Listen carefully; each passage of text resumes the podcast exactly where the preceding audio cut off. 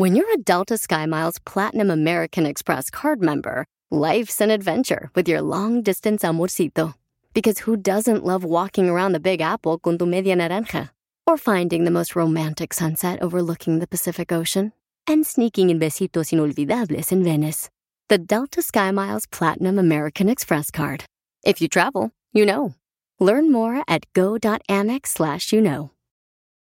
It's your time. Join global thought leader, executive producer, and New York Times bestselling author T.D. Jakes and today's leading culture shifters for an experience unlike any other. At the 2024 International Leadership Summit, spiritual and business leaders can gain the practical tools they need to maximize their timing for success. With world class discussions, breakout sessions, and networking opportunities, this is where your dreams turn into reality. Timing is everything, and your time is now. March 21st through 23rd in Dallas, Texas. Register today at thisisils.org.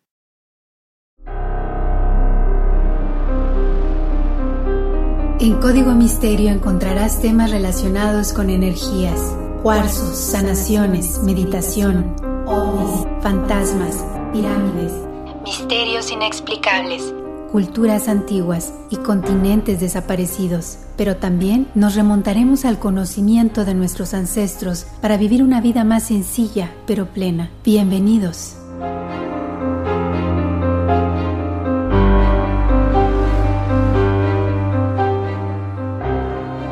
¿Qué tal? ¿Cómo están? Bienvenidos a un episodio más de Código Misterio. Les saluda Horacio Ontiveros. Ya tenemos por acá tema nuevo de investigación.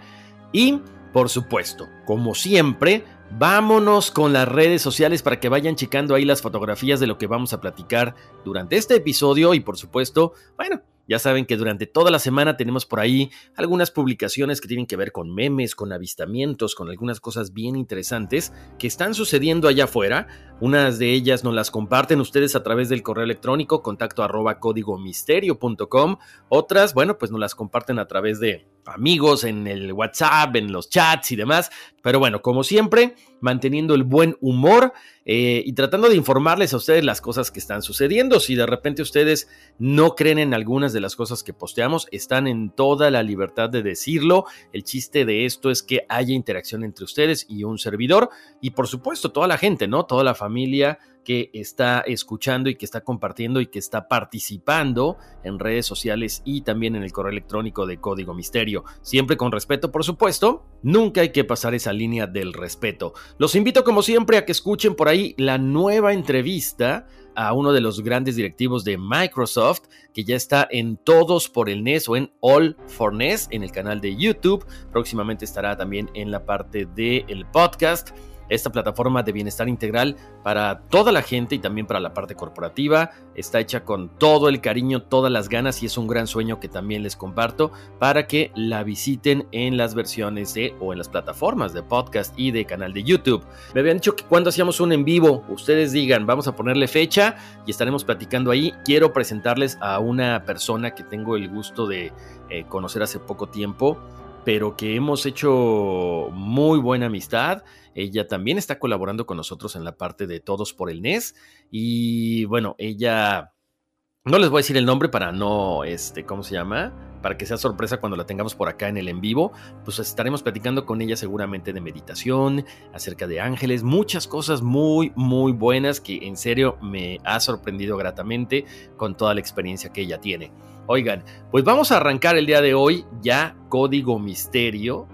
¡Wow! Con estas cosas, con estas marcas que de repente le llegan a suceder o se le llegan a presentar a ciertas personas, normalmente son eh, personas cristianas, católicas, porque bueno, precisamente porque profesan esta religión se les aparecen estas marcas o estos estigmas. Así que el día de hoy estaremos platicando, pongan atención, porque hablaremos acerca de los estigmas, si son de origen divino o diabólico, porque están estas dos teorías, ¿no? Normalmente casi siempre se van con la parte divina, pero también hay un caso del cual vamos a platicar el día de hoy, donde se le presentaron a una monja todos estos estigmas, ella tenía el don de la profecía y muchas cosas más, pero en su lecho de muerte dijo, ¿saben qué? Esto era origen diabólico. Así que vamos a arrancar con esto. Eh, prepárense porque la verdad está muy bueno el tema. Vamos a conocer pues todo, ¿no? Todo lo que son los estigmas, los casos más importantes, qué es lo que hace la iglesia para poder eh, validarlos como reales. Así que bueno, pues agárrense porque estamos arrancando el día de hoy.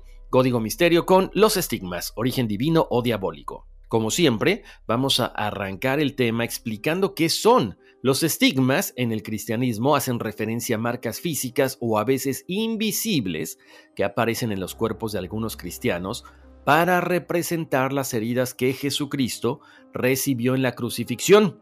Algunas personas han desarrollado estos estigmas con dolor, mientras otras personas dicen que no los tienen. Como les decía, estas marcas pueden ser visibles, ya sabemos que son en las manos, en los pies, en la frente, en el costado. A pesar de que sabemos que hay siempre las mismas, también hay personas que han presentado, chequen, esta marca en el hombro donde Jesús llevaba la cruz, ¿ok? Otras personas también han sudado sangre representando la agonía de Cristo en el huerto de Getsemaní. Entonces no son nada más las clásicas que vemos en manos, eh, en pies y en la parte de la frente, sino también estos otros dos casos, ¿no? Como les decía hace unos momentos, hay una discusión entre si vienen de Dios o también podrían tener un origen diabólico o quizá también pudiera ser autoinfligido a través de procesos neuróticos, a través de la psique, a través de la mente. En algunos casos, que vamos a desarrollar más adelante, pues ha habido eh, fraude, como sucedió con Magdalena de la Cruz, esta estigmatizada española en el siglo XVI, cuya mortificación y espectaculares heridas frecuentes la convirtieron en una persona muy famosa, pero finalmente confesó que ella se habría hecho estas heridas, al igual Johann Hetzer, quien afirmó haber experimentado no solamente fenómenos de visiones religiosas, sino que además confesó en 1507 que sus estigmas eran falsos. Cuatro frailes de su monasterio fueron quemados en la hoguera, aunque el propio Jetzer escapó de la muerte después de que su madre lo sacó de contrabando, vestido con ropa de mujer para salir de su celda. Así que, bueno, Vemos casos muy interesantes por todos lados, como les decía también, atribuibles a causas psicosomáticas o al poder de sugestión. Las causas de esta sugestión pueden ir desde el deseo ferviente y auténtico de padecer con Cristo para la redención de los pecadores, pasando por la intención de transformarse en signo visible del mensaje de redención de Cristo y el mensaje que trajo al mundo, hasta simplemente el hecho de promover la figura de Jesucristo y su pasión. O sea, es interesante esto, ¿no? Hasta dónde puede llegar nuestro poder mental. Ahora, aunque su poder es limitado, sabemos que Satanás puede hacer milagros para engañar. De hecho, en Juan capítulo 8, versículo 44, dice que Satanás es un mentiroso y el padre de la mentira. Satanás puede aparecer como un ángel de luz. En Corintios 14, él hace esto para llevar a la gente lejos de Dios. Cuando Moisés y Aarón se enfrentaron al faraón, realizaron una señal milagrosa para confirmar su mensaje de Dios. Éxodo 7, versículo 8 al 10. Vamos a platicar ahora acerca de cómo pueden ser estas señales, estas marcas, estos estigmas presentados por la parte maligna, por el demonio. Dicen que aunque su poder es limitado, Satanás puede hacer milagros para engañar. Dicen que Satanás es un mentiroso y el padre de la mentira, según Juan en el capítulo 8, versículo 44. Dicen también que Satanás puede aparecer como un ángel de luz. Bueno, hay que recordar que él era un ángel, ¿no? En Corintios 11, 14. Él hace esto para llevar a la gente lejos de Dios. Cuando Moisés y Aarón se enfrentaron al faraón, realizaron una señal milagrosa para confirmar su mensaje de Dios. Éxodo 7, versículo 8 al 10. Pero los magos de Egipto fueron capaces de llevar a cabo el mismo milagro a través de artes secretas, en el versículo 11. El milagro de Dios se demostró que era mayor, pero el hecho es que los magos fueron capaces de realizar un milagro satánico en la corte del rey. Durante la gran tribulación, el anticristo utilizará todo tipo de demostraciones de poder a través de signos y prodigios. Jesús advirtió que los últimos tiempos se caracterizan por la traición de falsos profetas que harán grandes señales y prodigios para engañar. La existencia de milagros demoníacos es una razón por la que debemos probar todos los espíritus. Como lo menciona Juan en el capítulo 4, versículo 1. Queridos amigos, no creáis a todo espíritu, sino probad los espíritus para ver si son de Dios, porque muchos falsos profetas han salido por el mundo. ¿Qué dice la Iglesia Católica acerca de todo esto? Como les decía, la interpretación que existe acerca de los estigmas es que son estas heridas de Jesús infligidas por Dios sobre el cuerpo de esta persona. ¿Cuál es el objetivo? Eso es lo interesante, fíjense. Para muchos de los estigmatizados, el poder presentar en su cuerpo las llagas de Cristo es algo inmerecido, a pesar de que se les pide permiso en muchas ocasiones, ellos dicen que a final de cuentas es una gracia, es algo muy importante para ellos el poder tener estas marcas que Dios les ha concedido. Los estigmatizados en general no piden estas experiencias místicas, pero algunos lo han hecho, algunos simplemente aceptan, como lo vamos a platicar más adelante. Con los estigmas, Dios expresa su beneplácito por la santidad de vida y la aceptación de la cruz asumida de manera espiritual. Así que, para muchas personas, para muchos estudiosos, vendría siendo que el estigmatizado recibiría como una misión y se estaría convirtiendo en profeta para poder enviar todo este mensaje a la gente. Y también lo que ellos buscan es decir que Cristo nos ha redimido y ofrecen sus propios sufrimientos por la salvación de las almas. Ellos participan, viven la pasión de Jesús en su cuerpo y en su alma, por supuesto, y oran por la conversión de los pecadores. ¿Ok? Ahora, hay 14 criterios de autenticidad en los estigmas. La iglesia ha hecho esta investigación muy profunda porque es importante, como les decía, saber de qué se está hablando cuando se presentan este tipo de heridas, sobre todo justificar la autenticidad. Por ejemplo, de estos 14 puntos, de estos 14 criterios, el número uno es que los estigmas están localizados en los lugares de las cinco llagas de Cristo. Como les decía, es la parte de las manos, la de los pies y la parte de la corona de espinas, se presenta también la parte del hombro y cuando lloran sangre, entonces estamos hablando de que, bueno, para ellos solamente eh, como que necesitan validar cinco. El número dos es que los estigmas aparecen todos al mismo tiempo. El número tres es que los estigmas aparecen espontáneamente mientras la persona ora extasiada. Número cuatro es que no se pueden explicar por causas naturales. Número cinco no degeneran en necrosis. Número 7. Carecen de supuración o de infecciones. Número 8. Sangran diaria o periódicamente profusamente. Número 9. Se mantienen inalterados a pesar de los tratamientos, es decir, no sufren procesos de descomposición. Número 10. Provocan una importante modificación de los tejidos. Número 11. Tienen una perfecta e instantánea cicatrización cuando desaparecen. Número 12. Están acompañados de fuertes dolores tanto físicos como morales, así como la participación de los sufrimientos de Cristo. Número 13. Se dan en personas que practican las virtudes cristianas, que profesan amor, humildad y amor a la cruz. Y número 14. Producen frutos abundantes que se pueden medir en acatamiento a todas las indicaciones de la Iglesia, solidez espiritual expresada en humildad, obediencia y oración, caridad concreta a través de obras, fidelidad doctrinal y sufrimientos morales soportados con paciencia. Esto es lo que se dice según la iglesia.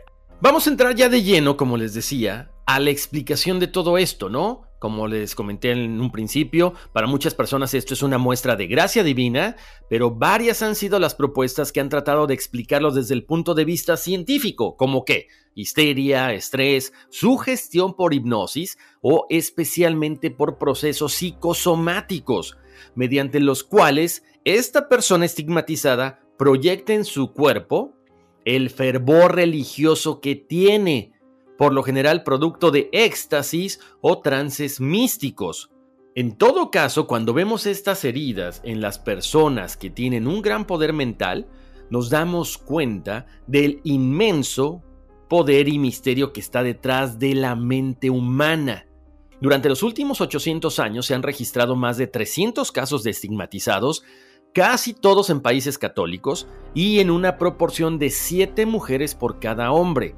Ahora, Vamos a empezar a platicar ya acerca de los casos más famosos, pero algo que me llama la atención es que muchos de ellos son en Europa. O sea, no hay estigmatizados en la parte de América, sabiendo que la fe católica es muy fuerte por acá. ¿A qué se deberá? No tengo idea. Sería algo bueno y muy interesante que ustedes me dijeran qué piensan acerca de esto, porque casi todos son italianos. Empecemos con el, uno de los más famosos, ¿no? San Francisco de Asís. Aparentemente es el primer caso registrado de estigmatización y ocurrió el 14 de septiembre de 1224 y ha sido protagonista, uno de los santos más carismáticos de la historia de la Iglesia, Francisco de Asís, fundador de la orden que lleva su nombre, quien era además considerado gran amigo de animales, iniciador de la tradición de los pesebres navideños y autor de poemas como El himno al sol y La oración por todos. Dos años antes de su muerte, San Francisco de Asís estaba rezando durante un ayuno de 40 días, cuando en ese momento vio una visión de un ángel en una cruz, que le dio las cinco llagas de Cristo. Antes de recibir las marcas, San Francisco dice que había orado por tales estigmas. En aquella hora que precede a la salida del sol, de rodillas delante de su habitación, Francisco oraba. Su rostro se volvió hacia el este y le dijo, Señor, te pido dos gracias antes de morir, experimentar en mí mismo en toda posible plenitud los dolores de tu pasión cruel y sentir por ti el mismo amor que te hizo sacrificarte por nosotros. Entonces se le apareció un brillante serafín de seis alas en cuyo centro nuestro fraile distinguió la figura de un hombre crucificado. De él salieron rayos de luz que perforaron las manos, pies y costado de San Francisco y le causó los estigmas, que una fuente histórica describe así. Aparecían las manos y los pies taladrados como de clavos cuyas cabezas se hallaban en las palmas de las manos y en las plantas de los pies, fuera de la carne, y las puntas retorcidas se veían en el dorso de las manos y los pies, y remachados de modo que por el agujero del remache se podía introducir fácilmente el dedo como en un anillo. Las cabezas de los clavos eran redondas y negras. Nadie vio al ángel, por supuesto, pero muchas personas vieron aparecer las heridas. Sin embargo, como los estigmas nunca desaparecieron, varias personas fueron capaces de ser testigo de esto. Entre ellos estaba el hermano León, a quien San Francisco tomó como su enfermero, y era quien lavaba regularmente la herida específicamente que estaba en su costado. El hermano Rufino, entre otros hermanos, dieron su juramento de ellas y todos los presentes en la muerte del santo, o que fueron capaces de venerarlo en su ataúd, especialmente el hermano Jacob y sus hijos, y la hermana Clara y sus hijas. Además, el Papa Alejandro IV oyó un sermón de San Buenaventura que afirmó que mientras San Francisco todavía estaba vivo, había visto las marcas milagrosas con sus propios ojos. San Francisco de Asís llevó las marcas durante el resto de su vida y murió en octubre de 1226 y fue declarado santo dos años después. El otro caso es el de Santa Catalina de Siena, y esta religiosa dominica del siglo XIV experimentó un tipo particular de estigma. Su biógrafo Raimundo de Capua cuenta que el primero de abril de 1375, cuando ella tenía 28 años, Catalina oraba en una iglesia de Pisa, en Italia, cuando entró en éxtasis y se elevó varios centímetros por encima del suelo. Cuando descendió, informó a Raimundo que había recibido los estigmas de una aparición de Cristo crucificado a la que había solicitado una gracia especial. Señor mi Dios, te ruego que estas cicatrices no aparezcan exteriormente en mi cuerpo. Y mientras hablaba, los rayos sangrientos se hicieron brillantes adquiriendo un aspecto de luz, llegando en esa forma hasta las mencionadas partes de su cuerpo. Catalina llevó estos estigmas invisibles hasta su muerte en 1380 a la edad de 33 años, la misma edad de Cristo. En 1970 fue proclamada doctora de la Iglesia, siendo una de las cuatro mujeres que hasta hoy ostenta dicha distinción. También tenemos que hablar del el caso de Santa Rita de Casia, quien tras la muerte de su marido e hijos, ella ingresa a la orden agustina, donde vive una vida de recogimiento y oración. Para 1428, a los 36 años, Rita oyó un sermón sobre la coronación de espinas que le impresionó mucho. Poco después, mientras meditaba frente a un crucifijo, sintió que una luz salía de la imagen, llegaba hasta su frente y desde entonces sintió un fuerte dolor en ese lugar, semejante a una espina recién clavada. Además del dolor, se le formó una llaga maloliente y purulenta, algo extraño porque recuerden, normalmente los estigmas suelen despedir aroma a perfume y a flores. Entonces eh, ahí nos deja la duda qué fue lo que pasó aquí. Lo que sí es que esta llaga estuvo con Rita durante sus restantes 14 años de vida. Ella murió en 1457 y hoy se le invoca como patrona de las situaciones difíciles y desesperadas. Ahora pongan atención porque vamos a platicar acerca de Magdalena de la Cruz, esta monja que les había comentado desde el principio, que no todos los estigmas tienen un origen divino. En el caso de esta monja, Magdalena de la Cruz, ella nace en 1487 y se comenta que experimenta sus primeras visiones a los 5 años e incluso intentó crucificarse cuando era niña. Con el paso del tiempo su fama creció como la espuma gracias a que los estigmas que experimentó durante 39 años y sus supuestos dones para las profecías, los milagros y las visiones místicas. Incluso en su momento se le llegó a considerar una santa viviente. Fue elegida abadesa de su convento e incluso el rey Carlos I de España le pidió que bendijera la cesta de bautismo de su hijo, el futuro príncipe Felipe II. ¿Qué pasa aquí? Hay un momento de rompimiento porque cuando esta monja Magdalena enferma en 1543, ella sentía que estaba muy próxima a la muerte y desesperada por estar en paz con su alma, que creen? En ese momento confesó que sus supuestas virtudes divinas en realidad eran obra del demonio. ¡Tan, tan, tan! ¿Qué pasa después de esto? Se crea un escándalo enorme y llevó a la prisión a Magdalena de la Cruz en 1544 y además tuvo un juicio por parte de la Inquisición en 1546 a causa de la fama que tenía como casi santa viviente, sus buenas conexiones con la nobleza, se salvó de la hoguera, pero fue condenada a pasar el resto de su vida en un convento de clausura en Andújar, donde soportó las humillaciones, chequen esto, como la de tumbarse todos los días en el suelo, frente al comedor para que las demás religiosas caminaran sobre ella. Finalmente, murió en 1560. Oigan, vamos a ir a una pausa comercial, pero regresando seguimos con más de Código Misterio y este interesante tema de los estigmas, origen divino o diabólico. Puedes hacer dinero de manera difícil, como degustador de salsas picantes, o cortacocos, o ahorrar dinero de manera fácil con Xfinity Mobile. Entérate cómo clientes actuales pueden obtener una línea de Unlimited intro gratis por un año al comprar una línea de Unlimited. Ve a es.xfinitymobile.com. Oferta de línea Unlimited gratis termina el 21 de marzo. Aplican restricciones. Xfinity Mobile requiere Xfinity Internet. Velocidades reducidas tras 20 GB de uso por línea. El límite de datos puede variar. Estamos de vuelta aquí en Código Misterio, les saluda Horacio Ontiveros. Siguiendo con este tema de los estigmas origen divino diabólico, vamos a ir con el siguiente caso de la beata Ana Catalina Emmerich. Fíjense cómo son las cosas. Una de las grandes películas que hemos visto es La Pasión de Cristo, dirigida por Mel Gibson, y quiero contarles esto porque tiene una historia interesante.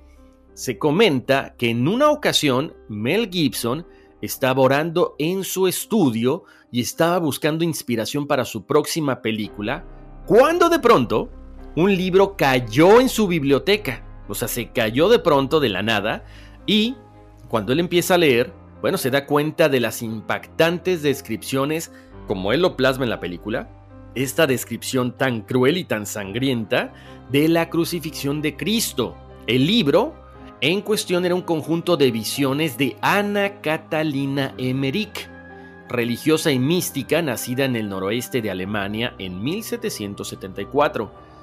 Ella provenía de una familia humilde e ingresó en un convento agustino a los 28 años. En 1813 una enfermedad la inmovilizó y la dejó en cama de forma permanente.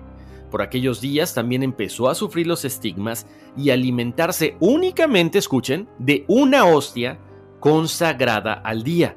Catalina también experimentaba trances místicos en los que decía viajar en el tiempo y vivir momentos de las vidas de Cristo y de la Virgen María.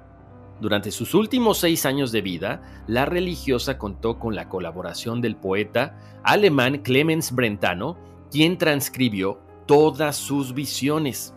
Catalina murió en 1824 a los 50 años y el poeta Clemens Brentano I y sus herederos publicaron en los años siguientes La dolorosa pasión de nuestro Señor Jesucristo y La vida de la Virgen. Ana Catalina Emmerich fue beatificada por Juan Pablo II en el año 2004. Ahora vamos a platicar acerca de el Padre Pío. Quizá es uno de los eh, estigmatizados también más famosos, más estudiados de todos los tiempos. Él nació en 1887. Él tenía el nombre de Francesco Forgione, pero toda la gente lo conoce como el Padre Pío, quien adopta este nombre tras ordenarse monje capuchino a finales del siglo XX. Para 1914 él fue destinado al pueblo italiano de San Giovanni Rotondo, donde viviría durante los siguientes 54 años. Él cuenta cómo recibió los estigmas en forma de heridas físicas inexplicables en 1911, cuando escribe una carta a su consejero espiritual. Anoche sucedió algo que no puedo explicar ni entender. En el medio de las palmas de mis manos apareció una marca roja, aproximadamente del tamaño de un centavo, acompañada de dolor agudo en el medio. El dolor era más pronunciado en el medio de la mano izquierda tanto es así que todavía puedo sentirlo. También bajo mis pies puedo sentir algo de dolor. Los estigmas que decía olían a flores y a perfume. Fueron atendidos por médicos, incluyendo el médico personal del Papa Benedicto XV. Las heridas nunca fueron infectadas, carecían de acumulación de líquido en los tejidos circundantes y además, chequen esto, hubo radiografías que se tomaron en 1954 y no mostraban anormalidades físicas en la estructura ósea de manos y pies del Padre Pío. El Padre Pío también afirmaba sufrir ataques del demonio. Esto provocó que las autoridades eclesiásticas tuvieran mucho recelo por él y le prohibieran salir de su celda, celebrar misa, contestar cartas o escuchar confesiones.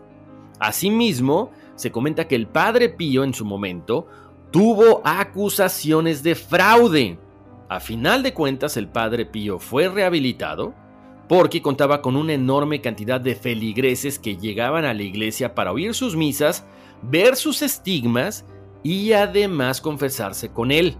Algo que llamaba mucho la atención a la gente es que el sacerdote ocultaba estos estigmas la mayor parte del tiempo con estos guantes sin dedos, él oía hasta 18 horas de confesiones se cuenta que tenía el don de leer los corazones y chequen, tenía el don de manifestarse en más de dos lugares al mismo tiempo, el don de la bilocación.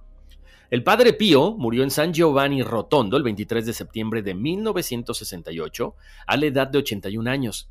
Los estigmas desaparecieron de su cuerpo poco después, cosa muy extraña. Fue canonizado en el 2002 por Juan Pablo II, quien por cierto lo conoció personalmente cuando era un joven sacerdote en 1947 y años más tarde ya como obispo de Cracovia. Le escribió para solicitar sus oraciones por una amiga polaca enferma de cáncer, quien logró recuperarse. Ahora vamos a hablar acerca de otra estigmatizada que lleva por nombre Teresa Neumann y Aquí hay otra historia muy interesante como la que habíamos platicado antes de eh, Mel Gibson. Se comenta que el fundador de Apple, Steve Jobs, tenía uno de sus libros favoritos que era la autobiografía de un yogi, en la que el gurú hindú Paramahansa Yogananda narraba su búsqueda espiritual y sus encuentros con personajes notables de todo el mundo.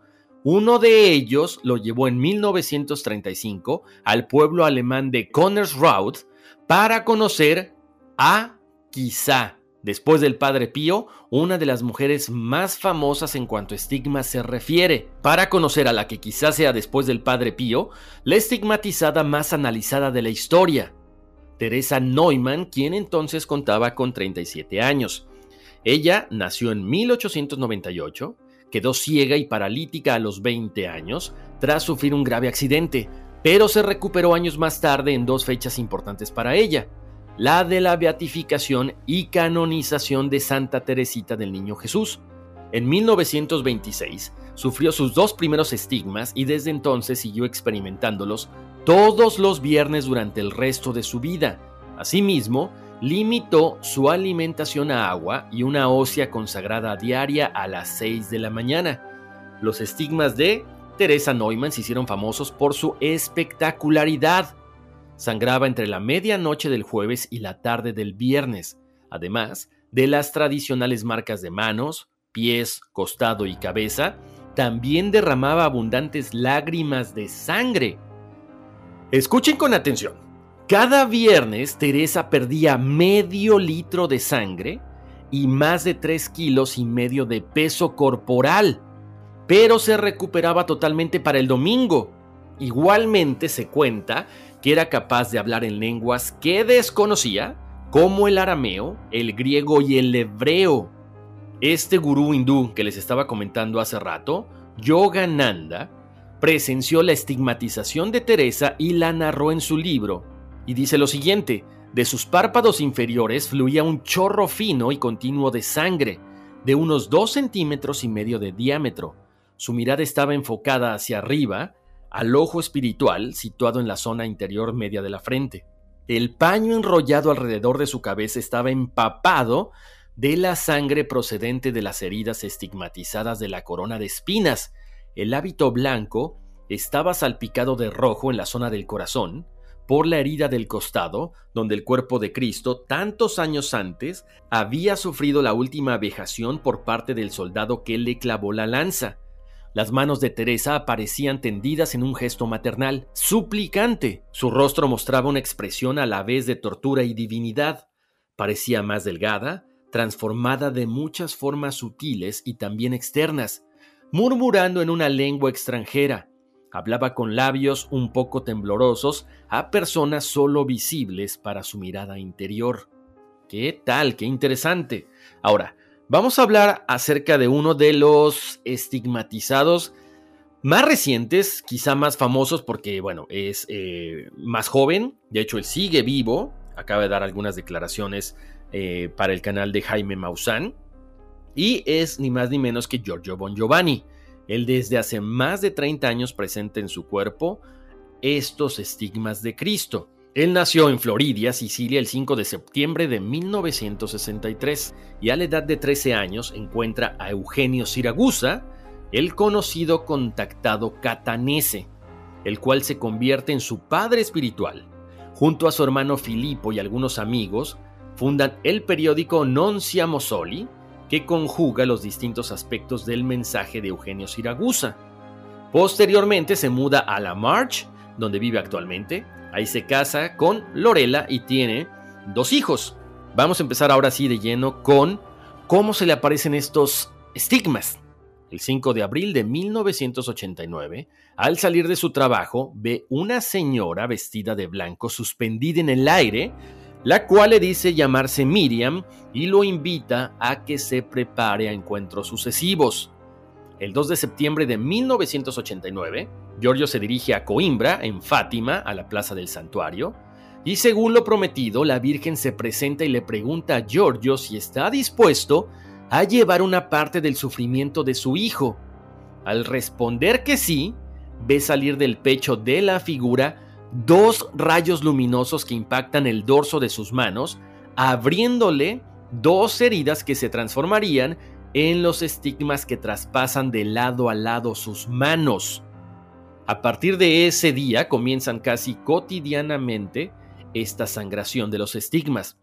por supuesto, esto no le permite trabajar y es cuando dedica todos sus recursos a la cuestión espiritual y además a la misión confiada por la Virgen, la cual le encomienda la difusión del tercer mensaje de Fátima, que sabemos que está mantenido en secreto por la Iglesia Católica.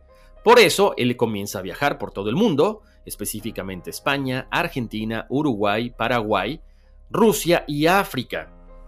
En el caso de Giorgio Bongiovanni son heridas abiertas que en ocasiones sangran, pero, como muchos de los estigmatizados, tienen la peculiaridad de que no se infectan y tienen un periodo de coagulación muy superior a lo normal, según lo investigado por la ciencia. Acuérdense, estamos hablando de algo más reciente, por lo tanto, se le ha sometido a varias investigaciones. Giorgio recibió por parte de la Virgen la misión que debía cumplir en este mundo y desde entonces se ha encontrado con presidentes de países, astronautas, religiosos, místicos, científicos y políticos.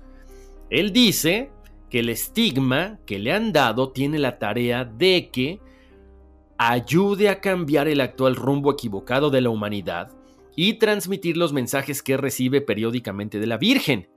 El 27 de octubre de 1990, Giorgio se encontró con la reina Sofía de España, que le presentó al entonces presidente de la Unión Soviética, Mikhail Gorbachev, para revelarle lo importante del papel que jugaría Rusia en el cumplimiento o no de la tercera profecía de Fátima. Después del encuentro, Gorbachev le abrió las puertas para visitar en repetidas oportunidades aquel país.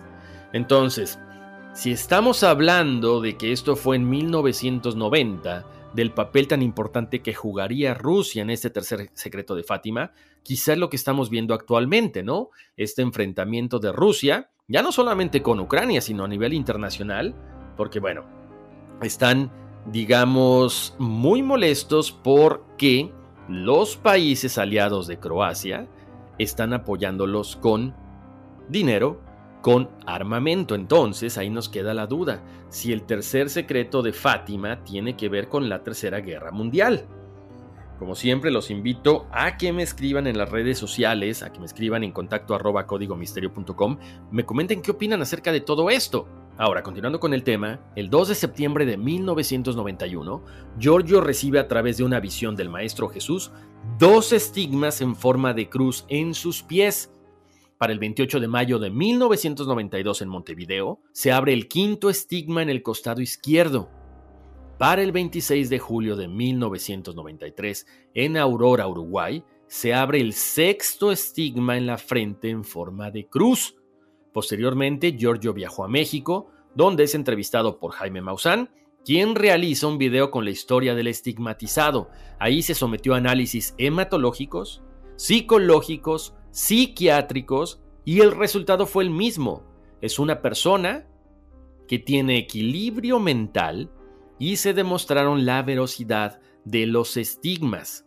Para el 2 de septiembre de 1996, en su ciudad natal, Florida, Giorgio sangra de la cabeza donde estaba situada la corona de espinas y además llora lágrimas de sangre.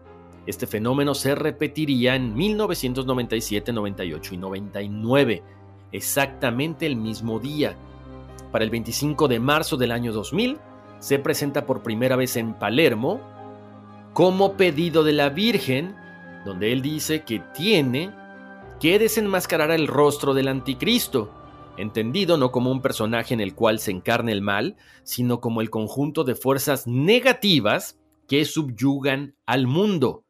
El 11 de febrero del 2002, Giorgio se dirige a Medjugorje, donde tiene un encuentro con la Virgen, a la que le pide que le quite la visibilidad del estigma de la frente, ya que la tarea que debe desarrollar en estos tiempos requiere mayor discreción. La Virgen se lo concede, pero le advierte que ese estigma aparecerá nuevamente cuando haya algunos determinados sucesos importantes.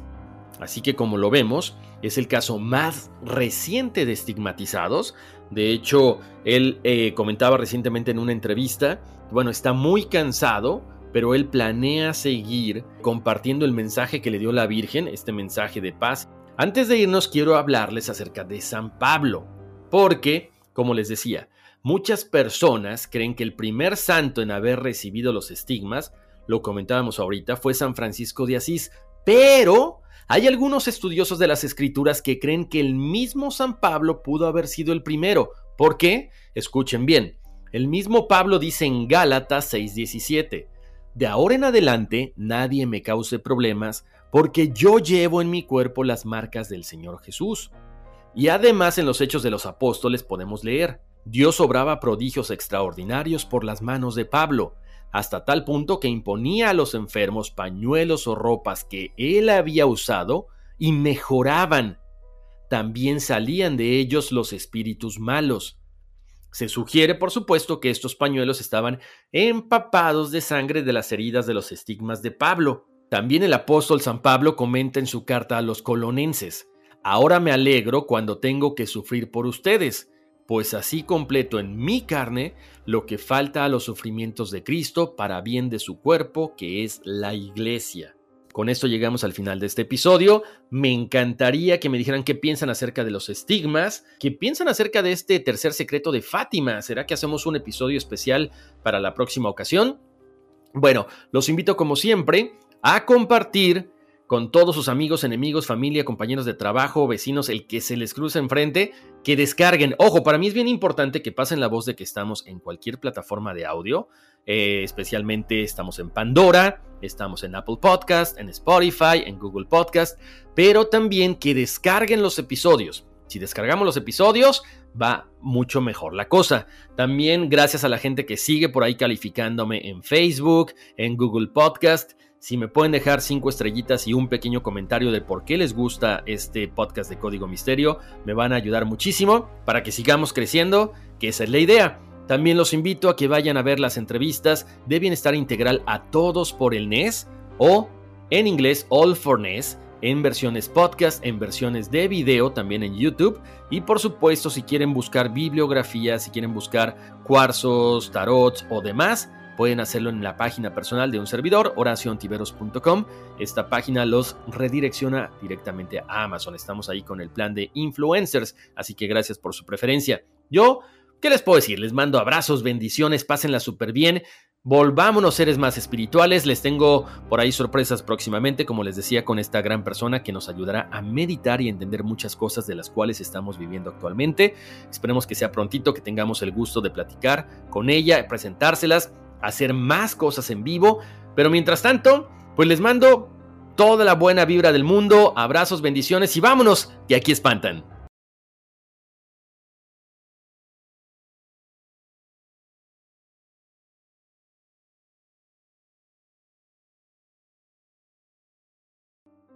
It's your time. Join global thought leader, executive producer, and New York Times bestselling author TD Jakes and today's leading culture shifters for an experience unlike any other. At the 2024 International Leadership Summit, spiritual and business leaders can gain the practical tools they need to maximize their timing for success. With world class discussions, breakout sessions, and networking opportunities, this is where your dreams turn into reality. Timing is everything, and your time is now. March 21st through 23rd in Dallas, Texas. Register today at thisisils.org.